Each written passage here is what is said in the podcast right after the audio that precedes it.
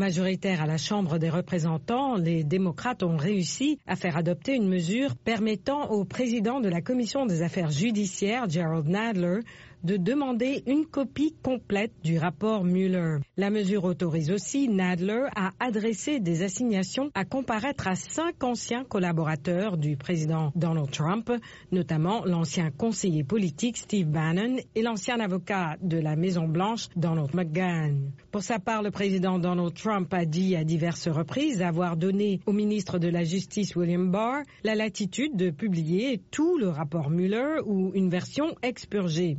Toutefois, le chef de l'exécutif américain pourrait faire valoir le privilège présidentiel qui lui donne le droit de bloquer certaines informations du rapport ou d'autres sources. Chaque camp défendant vigoureusement sa position, l'affaire pourrait bien aboutir devant la Cour suprême américaine. Dans un résumé de quatre pages publié le mois dernier, le ministre de la Justice avait fait savoir que la Russie avait bien tenté d'influencer la présidentielle de 2016, mais que le rapport Mueller n'a trouvé aucun indice d'une collusion entre Moscou et l'équipe de campagne de Donald Trump.